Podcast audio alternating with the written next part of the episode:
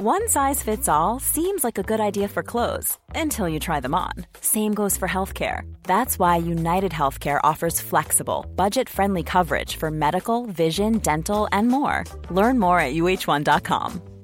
I'm Sandra, and I'm just the professional your small business was looking for. But you didn't hire me because you didn't use LinkedIn jobs. LinkedIn has professionals you can't find anywhere else, including those who aren't actively looking for a new job but might be open to the perfect role, like me. In a given month, over 70% of LinkedIn users don't visit other leading job sites. So if you're not looking on LinkedIn, you'll miss out on great candidates like Sandra. Start hiring professionals like a professional. Post your free job on linkedin.com/achieve today. There's never been a faster or easier way to start your weight loss journey than with PlushCare. PlushCare accepts most insurance plans and gives you online access to board-certified physicians who can prescribe FDA-approved weight loss medications like Wigovi and Zepbound for those who qualify. Take charge of your health and speak with a board-certified physician about a weight loss plan that's right for you. Get started today at plushcare.com slash weight loss. That's plushcare.com slash weight loss. plushcare.com slash weight loss. ¿Sabías que el nuevo Nissan Rogue 2021 es el vehículo con más tecnologías de seguridad estándar en su clase? Como RAB, para ayudarte a detectar objetos estacionarios en la parte trasera de tu Rogue. ¿Qué significa RAB? Algunos dicen que Rear Automatic Braking, pero para mí es realmente algo bárbaro, o realmente una ayuda bacana, o recursos automáticos brutales. El nuevo Nissan Rogue 2021, con más tecnologías de seguridad estándar en su clase. Segmentación Euro Pacific Rogue 2021 versus últimos competidores en el mercado. Se comparan los modelos básicos. ¿Sabías que el nuevo Nissan Rogue 2021 es el vehículo con más tecnologías de seguridad estándar en su clase? Como RAB, para ayudarte a detectar objetos estacionarios en la parte trasera de tu Rogue. ¿Qué significa RAB? Algunos dicen que Rear Automatic Braking, pero para mí es realmente algo bárbaro, o realmente una ayuda bacana, o recursos automáticos brutales. El nuevo Nissan Rogue 2021, con más tecnologías de seguridad estándar en su clase. Segmentación Euro Pacific Rogue 2021 versus últimos competidores en el mercado. Se comparan los modelos básicos. Hola, ¿cómo estás? Espero que estés bien. Yo estoy bien. Es jueves 18 de abril. Son las 2 y 4 de la mañana. Aquí en Barcelona. Y este es un tema del que voy a hablar que nunca he hablado. Entonces, de, de ahí quizá mi, mi, retraso en este podcast. Eh, he quedado completamente volado de cabeza con todo el apoyo que he recibido, eh, los mensajes que me escribís, los fieles que llegáis hasta donde llegan los fieles. A través de ese, de ese contacto, pues muchos me escriben y me cuentan, me cuentan cómo les ha ayudado estas, estas charlas que, que tengo aquí contigo para, para reflexionar, para, para comprender cosas, para poner cosas en su sitio. Yo realmente no pensé que iba a poder aportar ayuda a este nivel, pero sí lo que mi intención siempre fue con el podcast era el ponerte en previsión, ¿sabes? Eh, quizás lo que me gusta es decir las cosas que me hubieran gustado escuchar a mí. Que alguien me hubiera cogido del brazo y me hubiera dicho, ven, tú, ven aquí, ven aquí que te lo voy a explicar. Pero yo nunca tuve esa figura, por lo que he tenido que ir aprendiendo y espabilándome solo. Y si ese disgusto o ese trance o ese momento se lo puedo ahorrar a alguien, pues mejor que mejor. Así que este es el tema, como pone el título, de estrella de cine a estrella de nada. ¿Y qué me refiero con esa frase? Pues como sabes, si escuchas el podcast ya sabes de que, de que tuve un, un oficio anterior y este oficio era pues en el cine, cine para adultos. Empecé como actor, después de varios años pasé a director, después de algunos años pasé a productor, pero hubieron dos momentos, dos momentos claves. El primero fue la primera vez que no me retiré, sino que me aparté. Y me aparté porque tenía tenía algo que, que solucionar. y bueno, lo entenderás según vaya narrando un poco esta historia. Pero primero quiero decir que yo no tengo nada de lo que avergonzarme a nivel de haber sido actor porno, no. Y lo digo porque yo conseguí cosas, cosas que muchas personas no hubieran podido conseguir. Y, de esta historia quiero que saques varias cosas. Quiero que saques varias ideas que tienes que implantar en tu cabeza como yo me propuse ser actor porno eh, a principios del año 2000, 2001, por ahí 2002.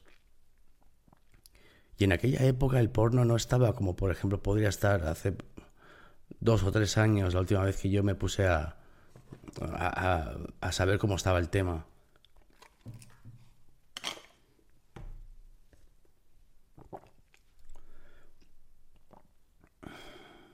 Ay.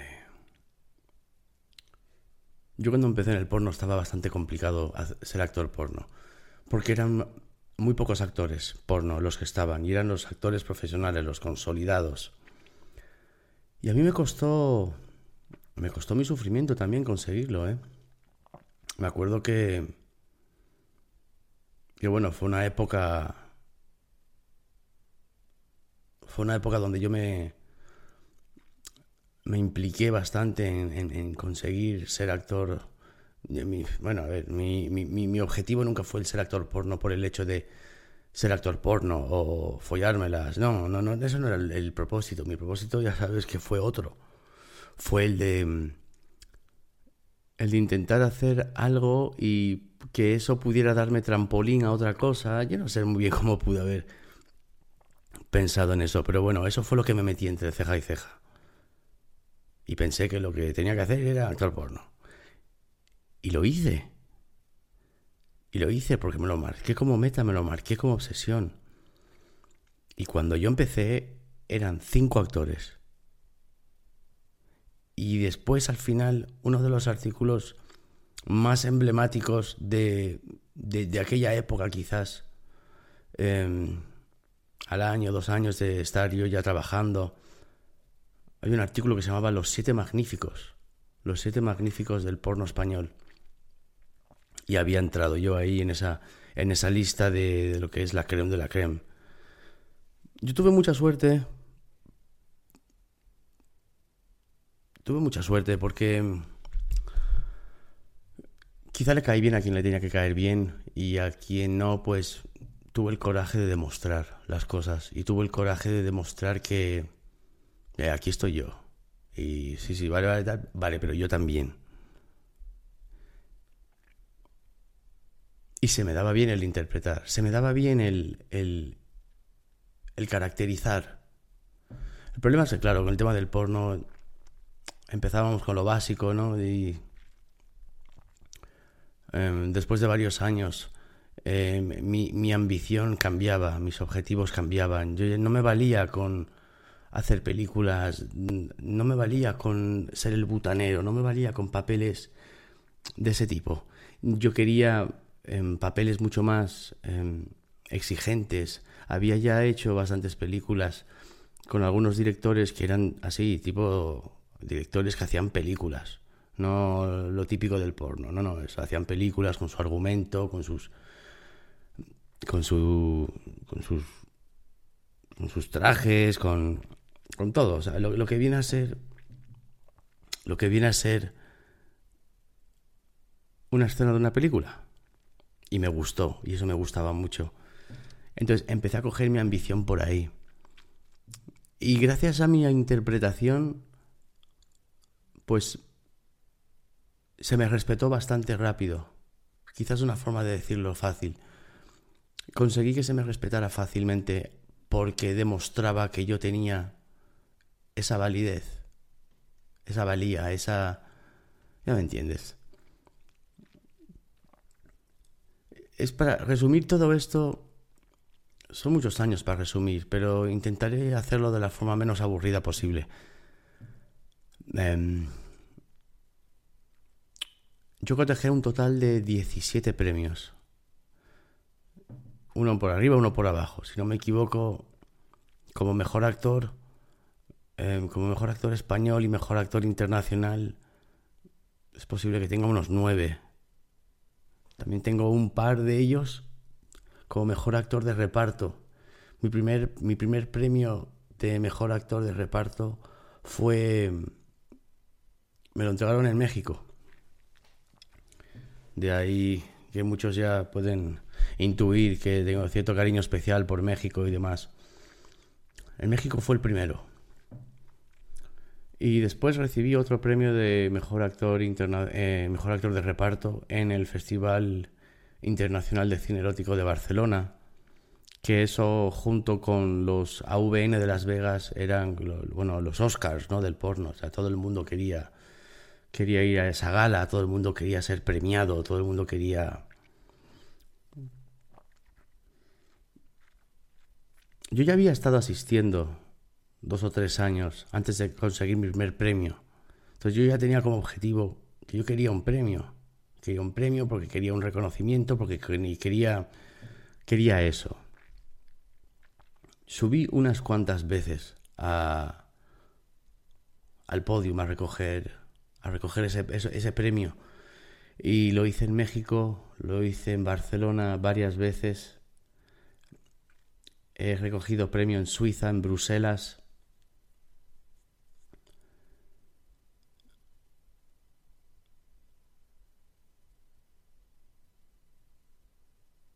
con esto quiero decir que he sabido, eh, eh, sé, lo que es el estar arriba y sé, también sé lo que es el llegar arriba, el esfuerzo que tiene el conseguir llegar arriba. Y no puedo decir tantas cosas desagradables. Han habido momentos, una trayectoria que tuve, hice una carrera de en el cine erótico en total, no sé, quizá hice 10 años, 11 años. Así que era una carrera importante, con trayectoria. Algunas, algunos momentos puntuales hubieron de en una escena que no tal, que no me gustaba, o al principio en una escena que no conseguí levantar, entonces eh, he pasado, he, sentido el fracaso, he vivido el fracaso. Y a veces tienes que estomparte contra el suelo para. para volver con más fuerza, para volver con más. para volver.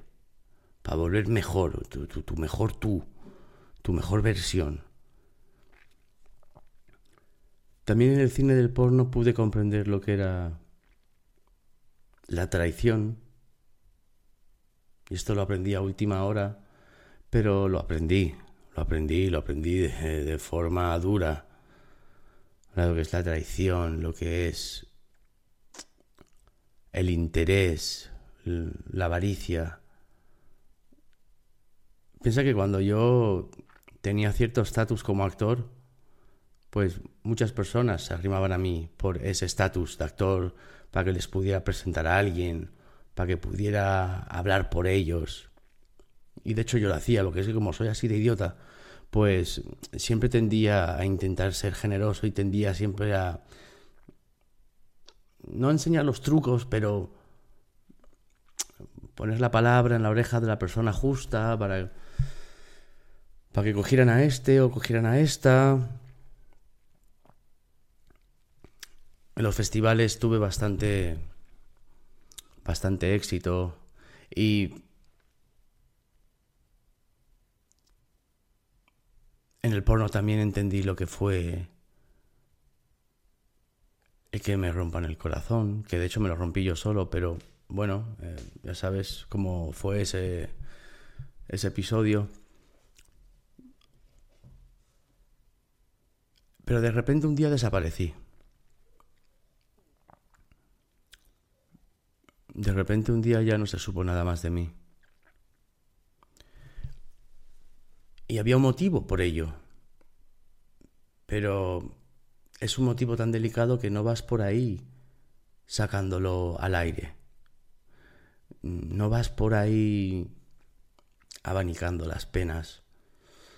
Yo por lo menos no me gusta ir ahí. Y, a ver, antes de que siga, eh, alfas míos, yo las cosas que cuento aquí las cuento para que te valgan para que te valgan de algo, ¿vale? Eh, no quiero simpatía de nadie, no quiero pena de nadie, no quiero que nadie me, diga, a ver, em, tómate esto como te lo doy y articúlalo para tu interés, para tu sabiduría, para tu comparación, para tus cosas. Eh.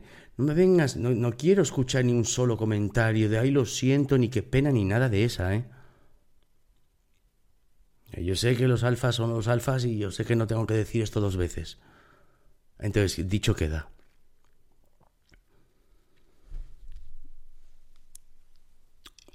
Em, después de, de varios años, estoy jugando así un poco con las fechas porque ya sabes que no es de mi interés el...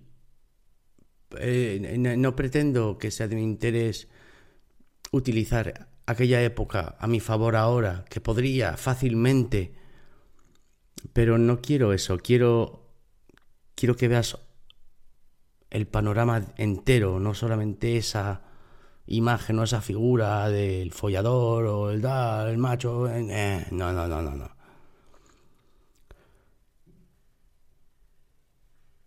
A ver, la historia es esta.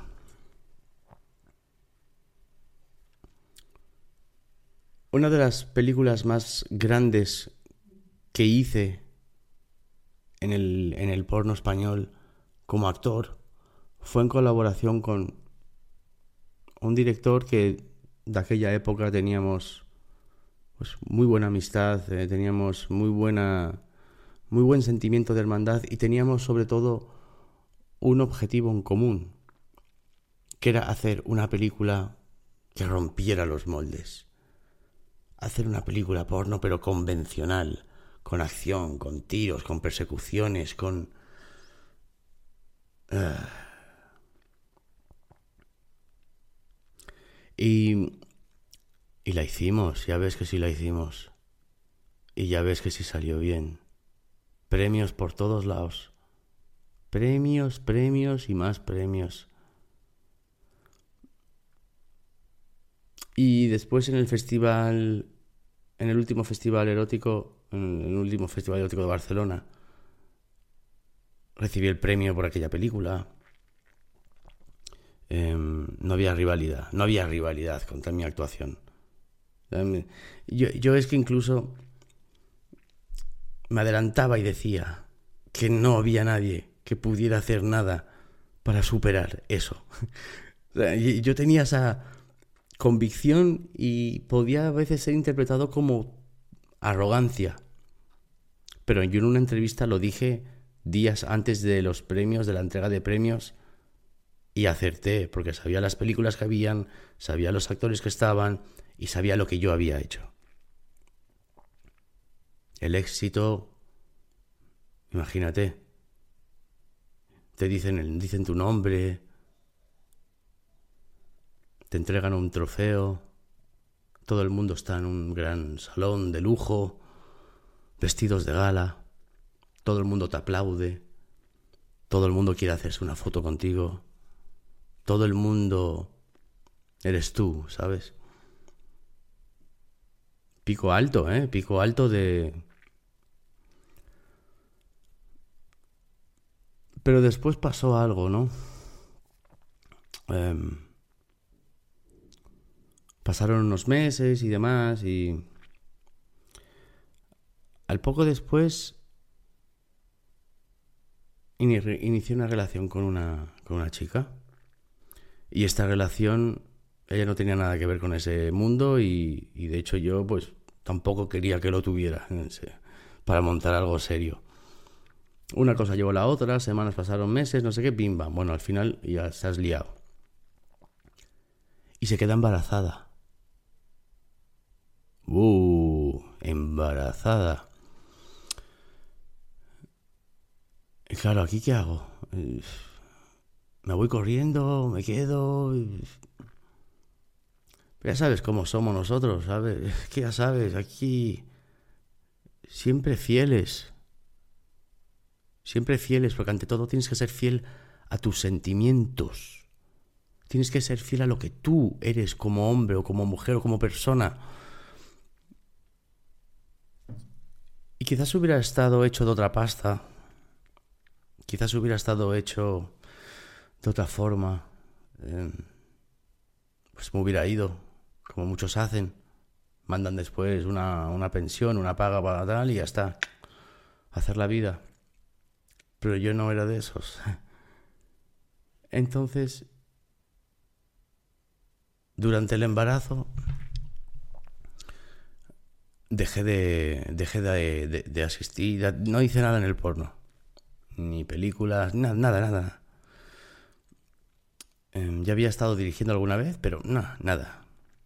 No, no hice nada durante esos nueve meses.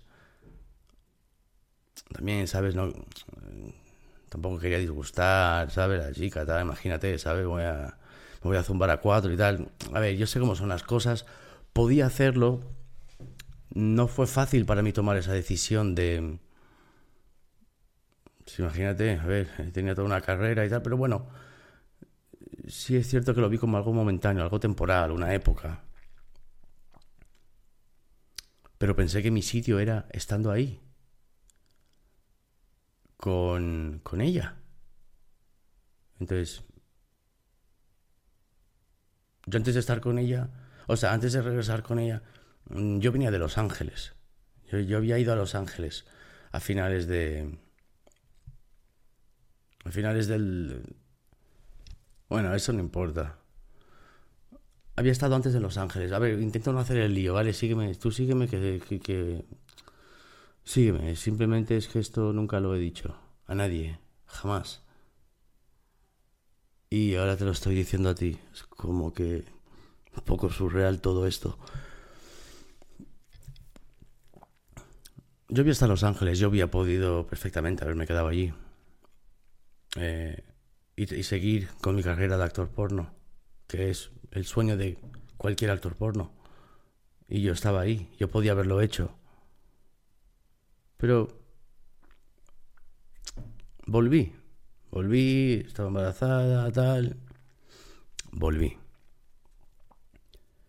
Y lo que hice fue me dediqué a estar con ella todo el tiempo, siempre, cuidando, eh, protegiendo, proporcionando, dando seguridad, estando ahí.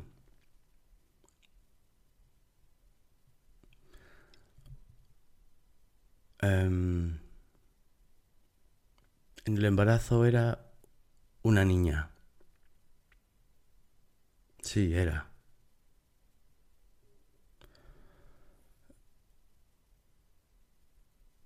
Entonces, como venía una niña, pues em,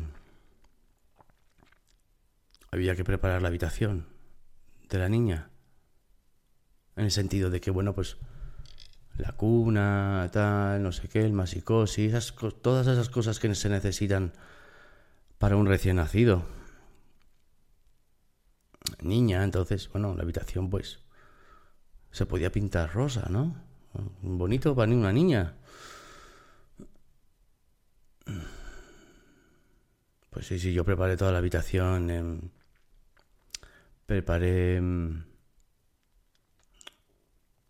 la pintura, la...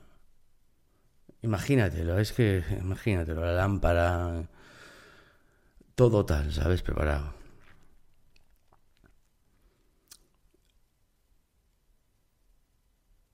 Y llegó el día del parto. Y aguanta conmigo, ¿eh? Esto, esto va a ser complicado, ¿vale? Aguanta conmigo esto. Em, llegó el día del parto y era el día que estaba programado para, pues para que diera luz. Y bueno, llegó el momento, eh, nos levantamos, fuimos al hospital, no sé qué.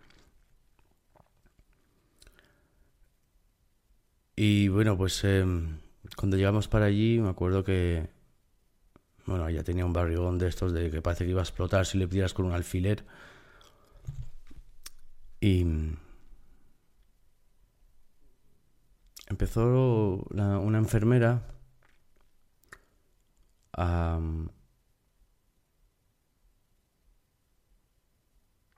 empezó a buscar el pulso del bebé que estaba dentro. Escuchar el corazón. Sabes que tienen aparatos específicamente hechos para eso.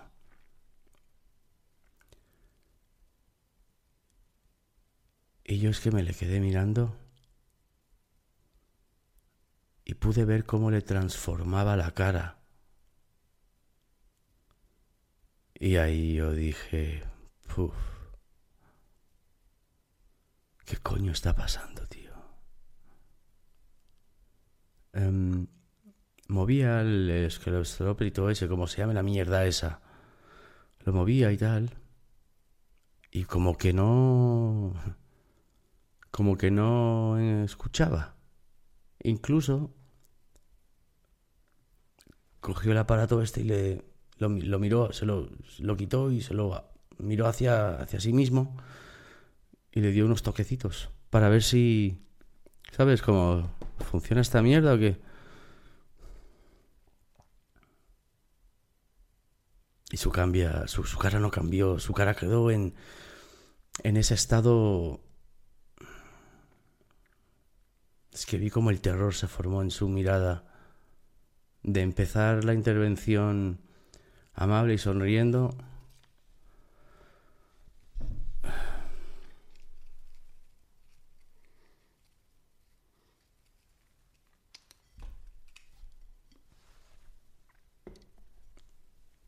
Pues la niña había muerto dentro de la barriga de la madre y llevaba muerta lleva muerta un par de días.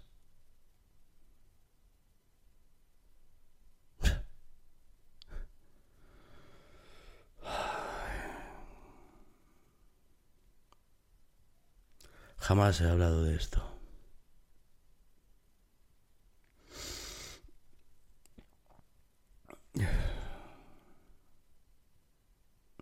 La niña había muerto em, por circunstancias no del todo concretas.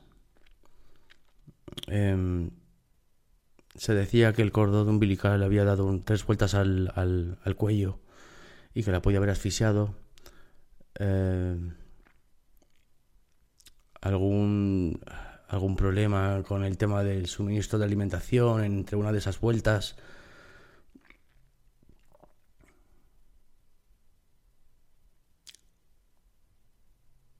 O sea, mi hija se murió. Pero claro, eso no se quedaba ahí. Había que seguir con todo el proceso. Ya sabes, el proceso del parto. Pero esta vez no fue tan doloroso. Em, me dieron la epidural, eh, eh, le hicieron algo que, dilatara más deprisa. Total, que ¿qué va a pasar? Sí. Entonces entramos en la habitación del parto y entramos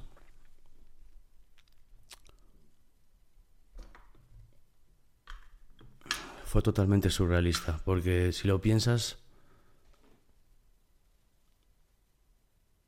vas con una intención y, y al final sales de ahí con las manos vacías. Entonces, te voy a ahorrar el proceso, que es bastante desagradable, sin contarte, pues, lo que pudo haber sido estando ahí en esa sala de parto.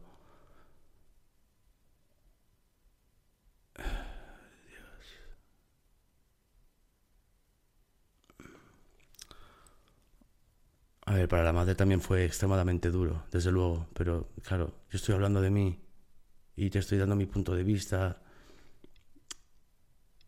Hay cosas que no tengo por qué involucrar, ni necesito involucrar ni necesitas escuchar datos, ya, me entiendes. Ah, ya se me empieza a ir un poco la cabeza, pero quiero, quiero seguir centrado con esto porque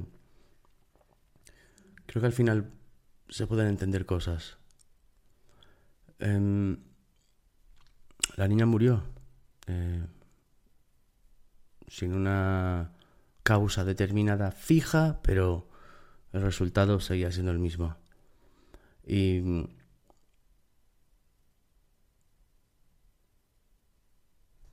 el problema es que cuando tienes, como en este caso, que era un embarazo, que había mucha ilusión y pues, bueno, pues te haces tus ideas, ¿sabes? Y pues comentas ideas y más de una vez el haber comentado, mira, cuando tal, cuando entremos, salimos con el bebé, no sé qué, y sales de ahí con las manos vacías, con un papel, con un papel que te dice, que te dice que tu hija está muerta.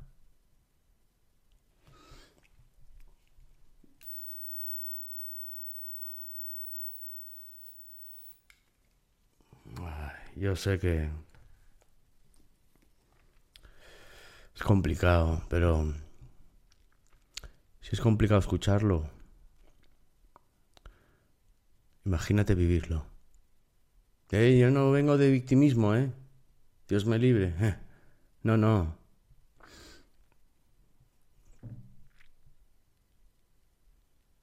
Ahí me pregunté muchas cosas también sobre sobre los todopoderosos y los... Eh, no... Creo que es entendible. Una época que tuve después complicada donde tenía que llevar por dentro lo que sentía y...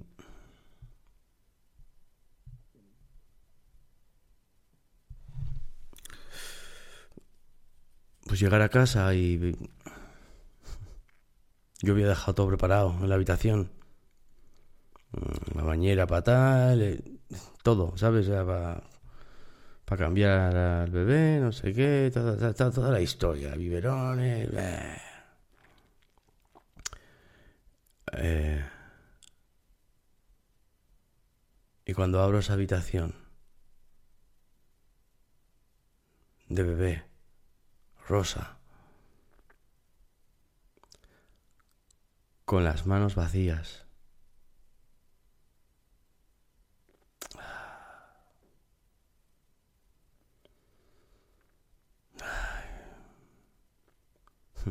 Háblame del dolor. Antes de irme del hospital, antes de irnos, porque me fui con la madre, claramente, la madre no podía ver el cuerpo, porque claro, bastante ya tenía.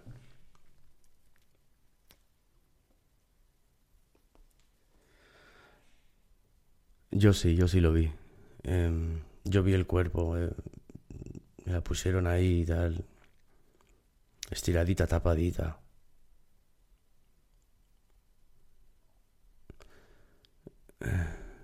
Me acuerdo que incluso tenía... Se levantaba un poquito la piel, ¿sabes? Ah, poquito, pero... Pero ya sabes, ¿no? Cuando, cuando ya el corazón no late, pues todo se para y empieza a coger el proceso este de, de la naturaleza. Yo la desenvolví, le miré, la miré, le miré los dedos, le miré los pies, la cara, le toqué la cabeza.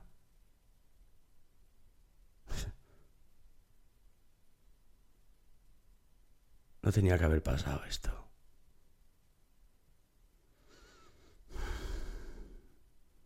No tenía que haber pasado.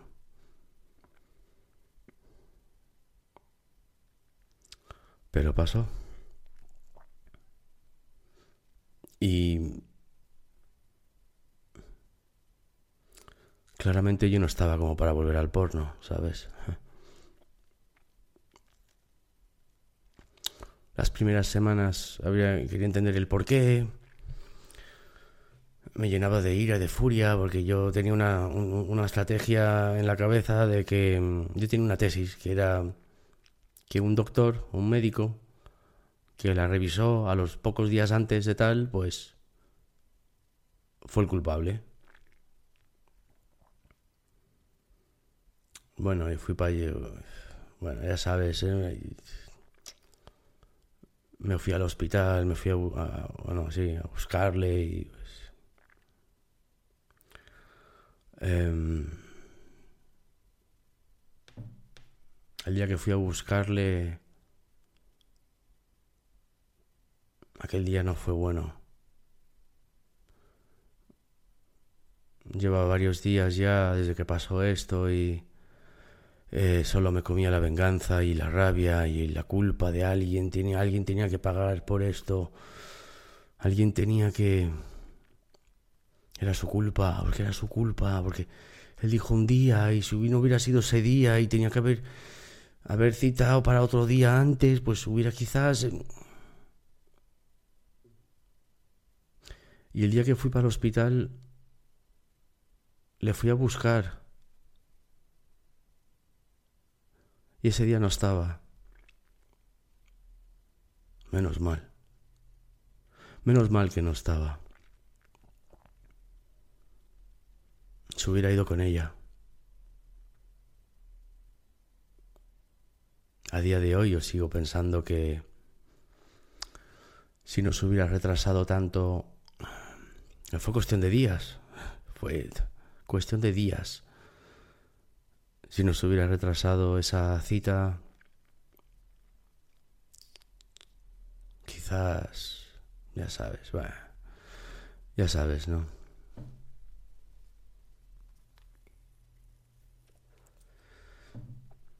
Bueno, en fin, a los pocos meses, a los tres meses, la madre se podía quedar embarazada de nuevo. Y psicólogos y personas em, aconsejaban que lo que habría que hacer sería pues iniciar de nuevo el proceso del embarazo. O sea, dejarla embarazada de nuevo. Y yo honestamente no estaba muy para eso. Dije, a ver, para eso, eh. Mira lo que acaba de pasar, ¿sabes? Yo ya no me fío, ya... Pero... Eh, ella, pues, a ver. Yo pensé que... Que no se merecía ese vacío. Y bueno, en fin, pues, boom, a los tres meses, plus. La dejé embarazada y... Y bien. Em, fue un embarazo mucho más controlado, ya tenía un antecedente. Se llevó todo en, una, en un centro especializado, revisiones mensuales, eh, pruebas de sangre, bueno, te imaginas. Em, y todo fue bien. Todo fue bien. Ahí salió, ahí nació, ahí nació mi hijo.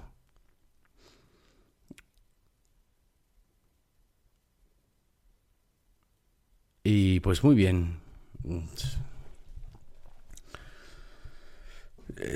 sí que es cierto que después al poco, pues, em, al muy poco de nacer, pues la madre se fue a casa de, su madre con el bebé. Em, ¿Sabes? Hubo una separación y. Y bueno, no, no, no, no me importaba el, el que estuviera allí con ella, con la abuela, cuidando. por eso yo no me lo ni me lo tomé a mal, ni lo vi como algo que tal, ni nada, para nada por el estilo. Y volví al porno. Bueno, ya estaba todo bien, ¿no? Entonces volví al porno. Ya estaba de productor, así que yo pues, tenía un proyecto, monté el proyecto, hacer el proyecto, recopilé lo que necesitaba para sacarlo adelante. financiación, actores, actrices, todo, bueno. Y el proyecto fue bien, el, bueno, el proyecto fue bien, estuvo, estuvo en activo dos o tres años. Em, también pude cosechar un par de premios por ese proyecto en particular. Y, y estuve así un par de años, un par de años o tres.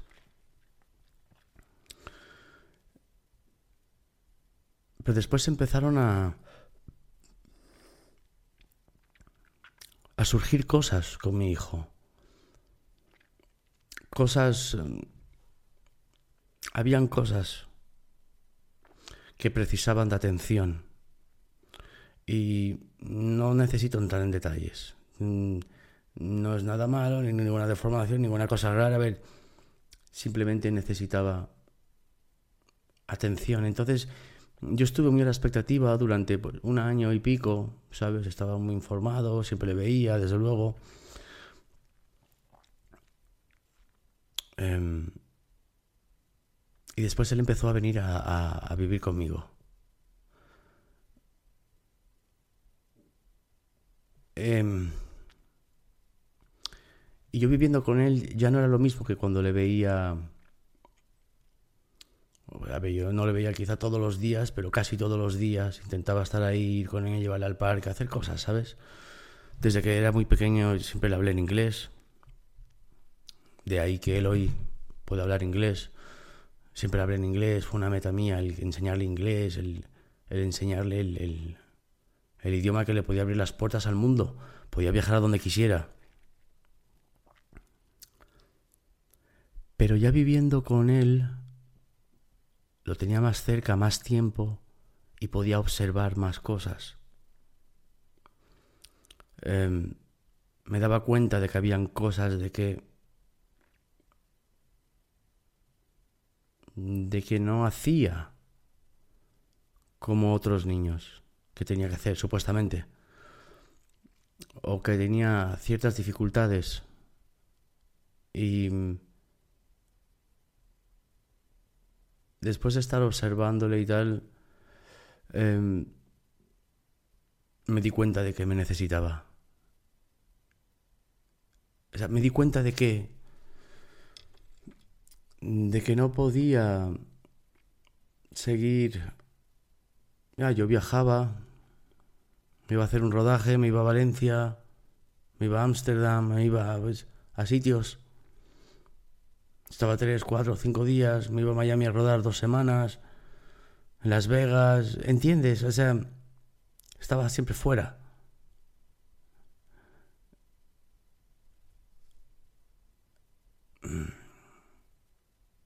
Y, y me di cuenta de que no... de que esto no funcionaba así. Entonces, ¿qué hago? ¿Dejó el... ¿Dejó el porno? ¿Qué es lo que hago? ¿Qué es lo que de lo que vivo? ¿Qué es de lo que como? O sea, me tengo que reinventar otra vez.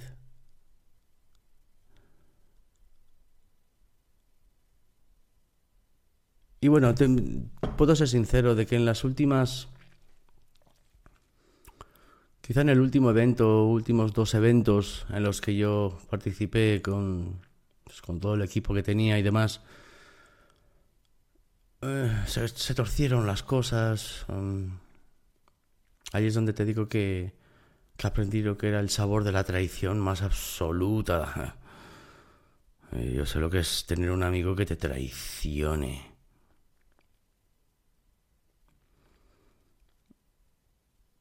Pero eso también lo puse junto, lo, puse las piezas con el tiempo. A veces en el momento tú no encajas las cosas totalmente.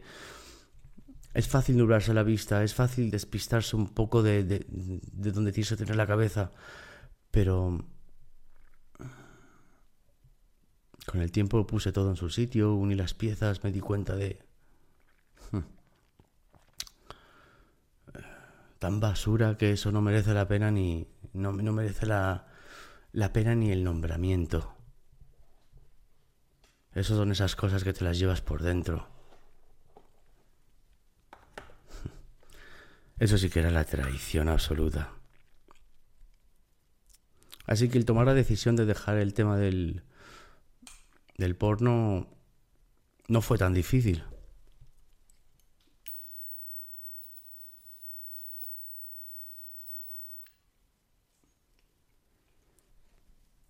No fue tan difícil, pero más que nada, no por esa traición en particular, no importa una mierda, ¿sabes? Ya había sido traicionado antes. Esto fue a gran escala, pero bueno, nada que me hubiera matado. Pero veía de que de que tenía que estar ahí y tenía que estar en tenía que estar y lo dejé todo. Tenía un dinero ahorrado, así que...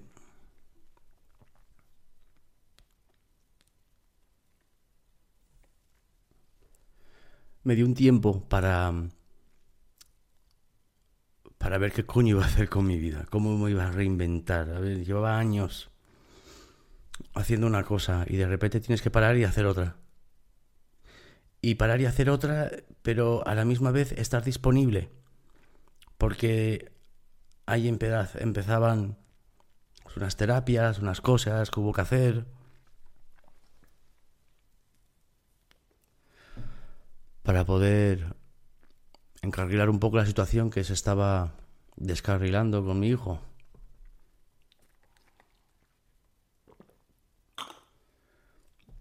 Y nada, pues de repente me esfumé. como si me hubiera tragado la tierra.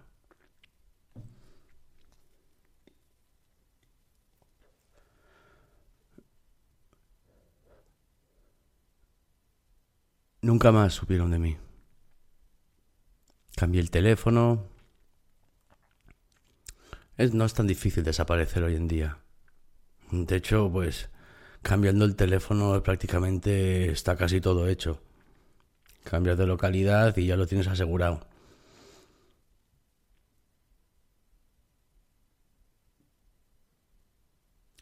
Y me he dedicado a ello.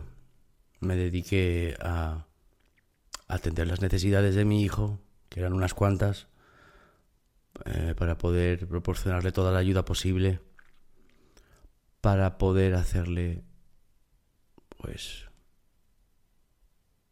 una persona de provecho en un futuro.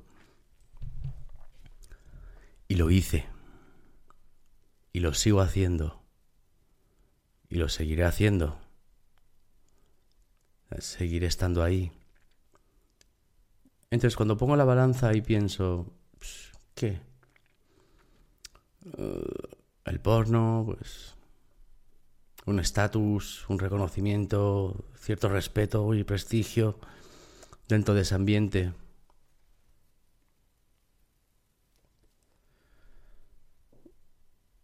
Y de repente lo dejé todo de lado. Eh, nada, de, de blanco pasé a negro directamente. Y ahí es donde tuve que reinventarme, tuve que volver a, a pensar en qué hacer con, con mi vida. Claramente tengo un hijo ahí, tengo que darle de comer. Ya no soy solo yo y lo conseguí.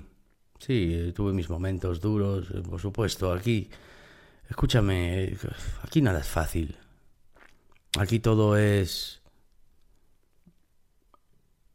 superar obstáculo tras obstáculo tras obstáculo. Y si un día te crees que tienes demasiados obstáculos, tendrás otro más. Porque es así esta puta vida. Es una vida que tiene mucha ironía. Yo te digo que quien haya creado todo esto está arriba en el cielo donde esté descojonándose, diciendo, ah, mira esta gente, cómo las tengo. Em, y, me esfumé del cine porno. Sin despedirme de nadie, sin contarle a nadie lo que iba a hacer. Sin contarle a nadie mis motivos, es una cosa que no le importaba a nadie, es una cosa personal, es una cosa. una cosa muy íntima. Esto es la familia. Hablamos de mi hijo. Tengo por qué ir progonando por ahí. Es que encima, mira, para que te hagas una idea, si yo llego a decir que, pues mira, me retiro porque no sé qué, bueno, no sé cuánto, tal, más de uno y una se hubieran descojonado, ¿sabes? Ese es el, el clima que, que había. También es cierto de que desde la primera vez que me había medio retirado cuando pasó lo de la niña, en ese espacio de tiempo, que fue como un año y medio, al regresar al, a la industria, estaba todo cambiado, estaba todo patas arriba. No reconocía la mitad de las cosas. ¿Y qué es esto? Actrices que no conocía, actores que no conocía. Em, ya no se hacían más películas del calibre que me gustaban a mí.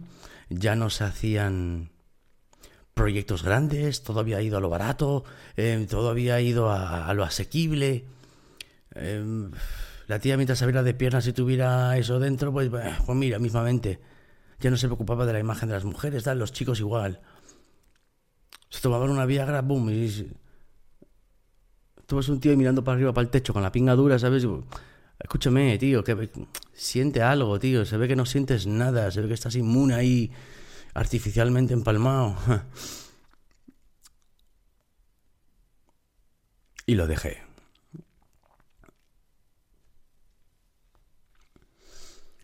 ¿Qué hubiera sido de mí si hubiera sido otro tipo de hombre? Estos de estos que dicen, yo paso, y hubiera seguido haciendo mi vida. Pues quizá posiblemente hubiera hubiera regresado a Los Ángeles.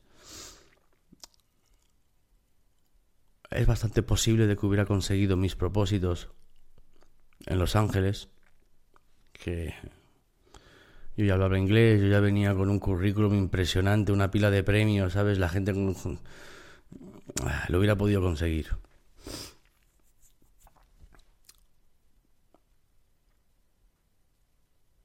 Pero no es sano ni es conveniente estar pensando en ¿y, ¿y qué hubiera sido? Sí, ¿qué hubiera pasado? Sí. Porque eso al final te hace vivir en el rencor y en el y en el fracaso de pensar no he conseguido algo en la vida, porque tal. Y yo nunca he querido... Nunca he querido eso.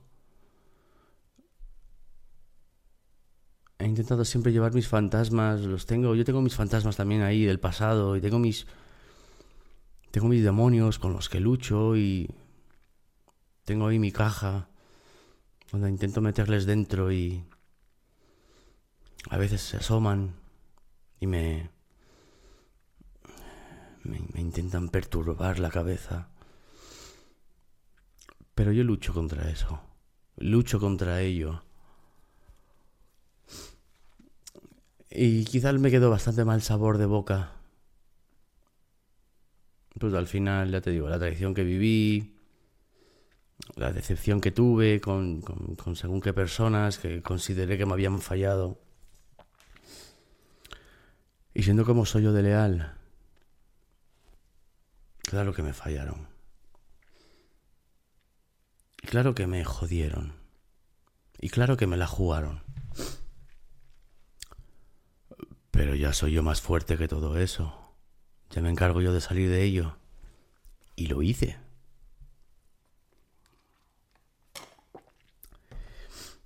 Y ahora lo único que hago es, pues, vivir la vida que vivo. Sé lo que es el éxito, sé lo que es el triunfo, sé lo que es ser literalmente pues una estrella. Y también sé lo que es sentir como la estrella se apaga y como la estrella ya no tiene tanta fuerza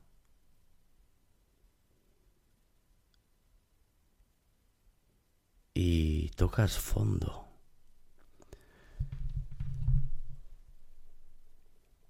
Y cuando tocas fondo,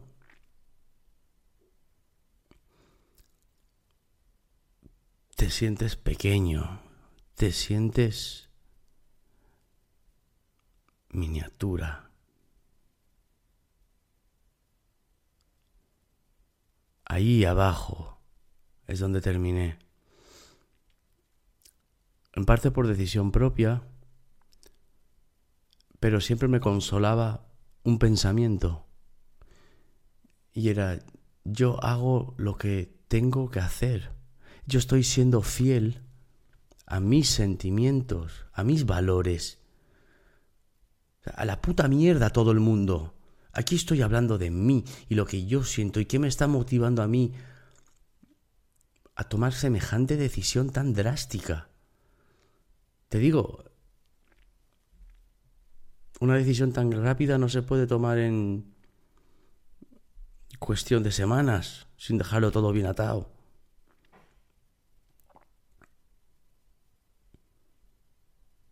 Yo ya llevaba ya tiempo pensando en esto de mi hijo, tal, no lo veo bien, no sé qué, ¿sabes? Hablaba con los profesores, pasa esto, pasa lo otro. Es que ni pestañeé. Y en ningún momento, en ningún momento en el proceso del Calvario, en el que yo mismo me metí, en ningún momento me arrepentí de ello.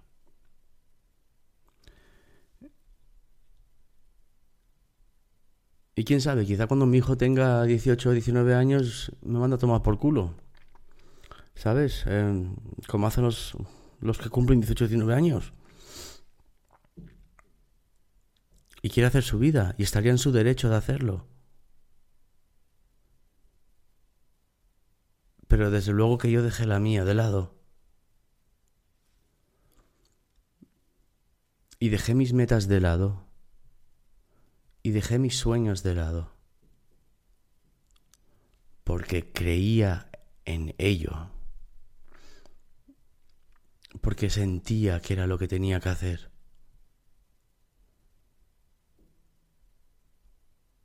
Entonces con ese sentimiento, ahora que ya pasó todo, ya se enderezaron las cosas, ya todo ha vuelto a coger una normalidad después de, un trabajo extenso y de una dedicación extensa. Me siento bien, me siento satisfecho, siento que... Siento incluso de que si no lo hubiera hecho, si no hubiera parado todo aquello y me hubiera dedicado exclusivamente al progreso de mi hijo, quizás no hubiera progresado. Quizás sí. Pero yo creo que quizá no. Pero tomé la decisión.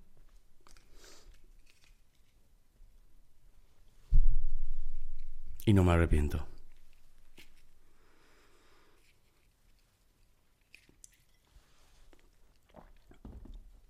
Ahí lo tienes. He ahí el motivo por el cual dejé esa vida de de lujuria y de prestigio y de fama, reconocimiento. La gente me paraba por la calle, hacer una foto, ¿eh? un selfie y tal. Eh, también en aquel proceso, cuando ya tomé la decisión, pues hay una, hay una, hay un formulario en Google, también lo tiene Bing y lo tiene pues los Yahoo servidores, los buscadores, donde tú puedes mm, hacerme un borrado, tienes derecho al olvido, se llama. Entonces tú puedes borrar, como quien dice, tu pasado. Entonces es lo que yo hice. Intenté no borrar mi pasado porque eso no se va a poder borrar, pero sí eliminé prácticamente todo, todas las las noticias que habían sobre mí con el nombre artístico que yo tenía y las los links a las páginas donde tal. Hice de hecho un borrado dos veces, así que lo hice con con dedicación y con conciencia. Eh, tomé la decisión. Y ahora me va muy bien. O sea, a nivel económico, pues Tengo menos estrés que en aquella época. Puedo decir que gano más que aquella época. Em, y sobre todo estoy donde siento que debo estar. Y esto vuelve a la lección o las, o las anotaciones de lección que me gustaría con las que te quedaras. Por muy mal que estés, por, si, si estás en un mal momento, escúchame, prepárate porque quizás se pone peor la cosa. Pero de todo se sale. Imagínate yo. Yo no soy más especial que nadie. Yo simplemente aquí estoy contando estas cosas como terapia personal para mí, porque mi psiquiatra me ha aconsejado el hablar de las cosas y también de ayuda para ti. Si en estas en estos relatos tú ves o tú puedes coger de este relato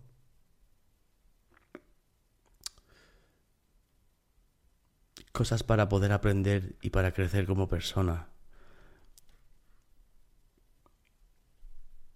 A veces en la vida tienes que pisar a fondo y fracasar y saborear el fracaso para después poder tener éxito o triunfar en la vida. Siempre te tienes que comer una estompada o varias estompadas. Así que no te desanimes.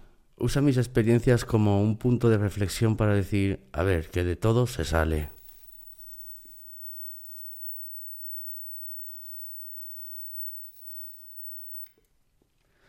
Y sobre todo, lo más importante, sé fiel a tus sentimientos, sé fiel a lo que tú sientes, a, a, esa cosa que sientes tú, sé fiel a ello. Porque mucha gente no es fiel. Y mucha gente coge el camino del pecado y de la maldición. Les gusta lo que tú tienes, les gustaría que tú no lo tuvieras, la envidia. Eh,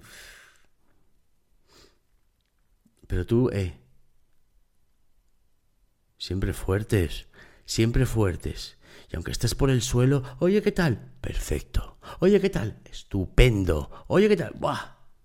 Mejor imposible. Que no te vean mal. Que no te vean mal. No les des el gusto. No les des el gusto de que te vean mal.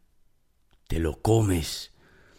Te lo comes, te lo llevas por dentro, te lo comes y lo sacas adelante. Porque no tienes otra opción. Porque es que no queda otra. No queda otra. Hay que salir, hay que tirar para adelante. Hay que tirar para adelante.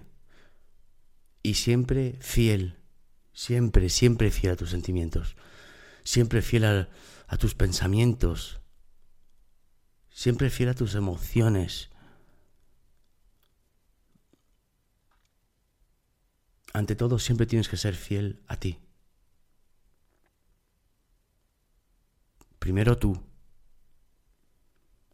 luego tú, después tú, y si sobra algo, repartes a quien se lo merece.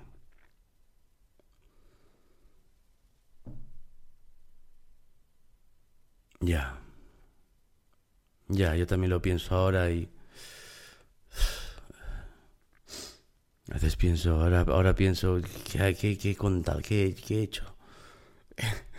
¿Qué he hecho aquí? ¿Cómo...? fíjate que yo los podcasts, mira, sobre todo estos últimos episodios, es que ni, ni lo reviso, Dios libre. Cojo lo edito tal cual, como mucho. En el último creo que puse un poco de musiquita tal, pero a ver, ni lo escucho, ni lo reviso, ni tal, porque después seguramente pensaría, ah, tío, no, ¿para qué, para, qué digo eso? o quizá pensaría, ¿qué coño le importa? Si eso les importa esto, Pero es evidente que a algunos sí que os importa. Y lo sé porque habéis llegado hasta el final. Y habéis escuchado el teléfono que he dado con el WhatsApp.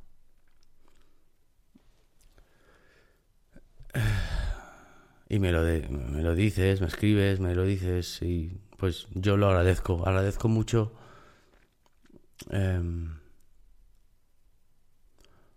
agradezco mucho que me escuches y que te molestes en, en escuchar cómo me desahogo aquí, porque al final eso es lo único que que tiene sentido en, el haber pasado estas cosas. El que quizás con estas vivencias te puedo ayudar a ti. No directamente, quizás no directamente, quizá no con la misma historia, quizá lo tuyo tiene otra, otro carácter, otro color o tal, pero puedes coger cosas y decir, pues mira, nadie nace aprendido. Y hay una cosa es pensarlo y otra cosa es que alguien te lo cuente y te diga cómo es y te diga y tú puedas escuchar cómo es. Ya sé que ya sé que me cambia el tono de voz en estos momentos y tengo altos y bajos y quizás levanto la voz o quizás...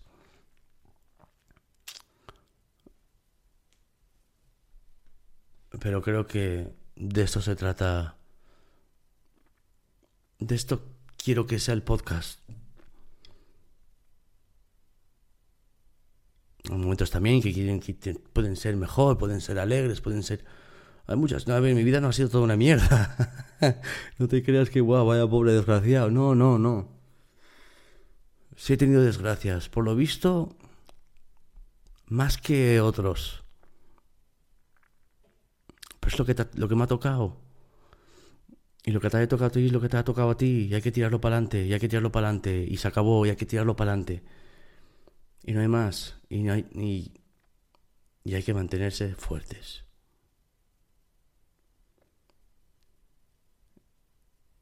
Si, te has comido esto una hora, te mereces tener el contacto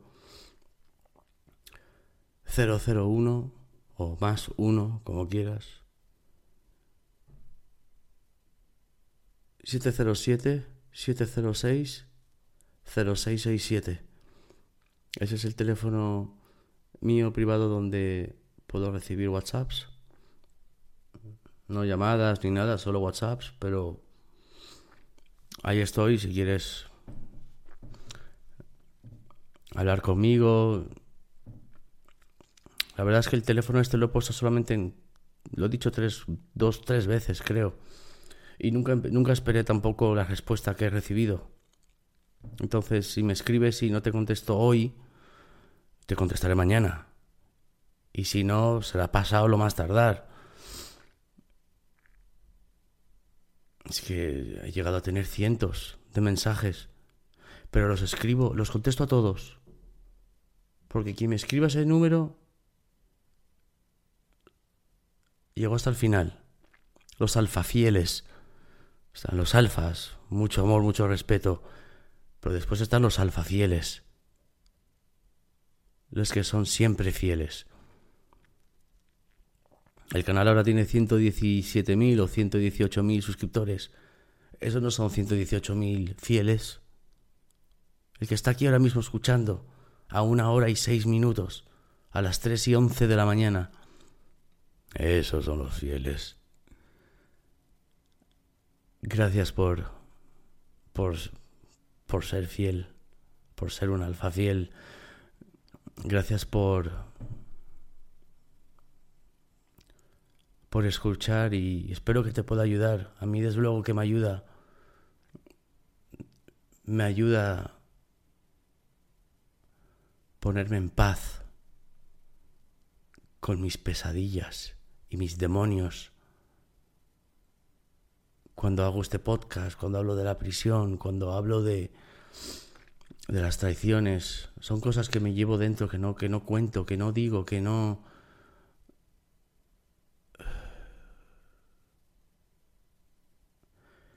Y ahora por lo menos me siento mejor, me siento bien. No será un peso que me he quitado de encima, pero podrás entender más cosas sobre qué ocurrió después. ¿Y después qué? ¿Y después qué pasó? Ahí lo tienes. Tuve la pausa del porno y después tuve la retirada definitiva del porno. Eso sí, por la puerta pequeña, cuando nadie me vio. Sin la atención de nadie.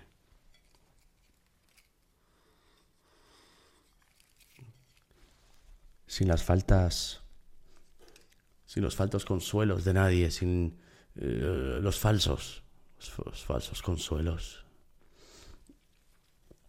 Bueno, voy a subir esto ahora, quiero dejarlo subido para para que lo puedas escuchar rápido. Esto desde luego que me ha, me, y es que yo me voy, yo me hago daño, ¿sabes? Yo, yo me hago mucha pupita a mí solo. Ahora tengo estas carnes abiertas hablando de la niña. Ah, ¿Por qué, tío? Nunca lo sabré.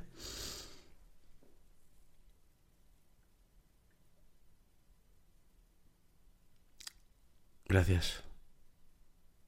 Porque también me estás ayudando a mí. Y por suerte o desgracia, todavía hay mucho que contar. Así que haré lo posible por ser consecuente con los podcasts, por ser más, más continuo. Y creo que lo seré, pero esto era una espina, esto era este tema y yo sabía que iba a soltar este tema, porque me habéis preguntado por qué lo dejé, por qué tal, qué pasó, cómo fue y porque lo tenía dentro. Es posible que hoy quizás descanse mejor que muchas otras veces. Siento que, que quizás me he quitado un peso de encima. No, ojalá pudiera tener ese peso para siempre con tal de que no hubieran habido esos desenlaces claramente hablando por la niña, pero... En fin.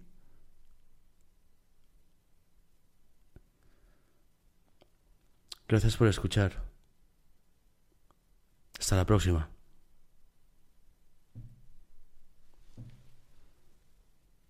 We'll get back to your music shortly, but first, did you know that prescription prices are different at different pharmacies? You could literally drive across the street and get a different price. That's crazy. But with GoodRx, you can instantly compare prices at every pharmacy in your neighborhood and save up to 80%. You're probably thinking there's a catch, right? Nope. It's 100% free and can save you money whether you have insurance or not. In fact, it can often beat your copay. Download the GoodRx app today and start saving.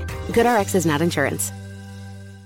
¿Sabías que el nuevo Nissan Rogue 2021 es el vehículo con más tecnologías de seguridad estándar en su clase? Como RAB, para ayudarte a detectar objetos estacionarios en la parte trasera de tu Rogue. ¿Qué significa RAB? Algunos dicen que Rear Automatic Braking, pero para mí es realmente algo bárbaro, o realmente una ayuda bacana, o recursos automáticos brutales. El nuevo Nissan Rogue 2021, con más tecnologías de seguridad estándar en su clase.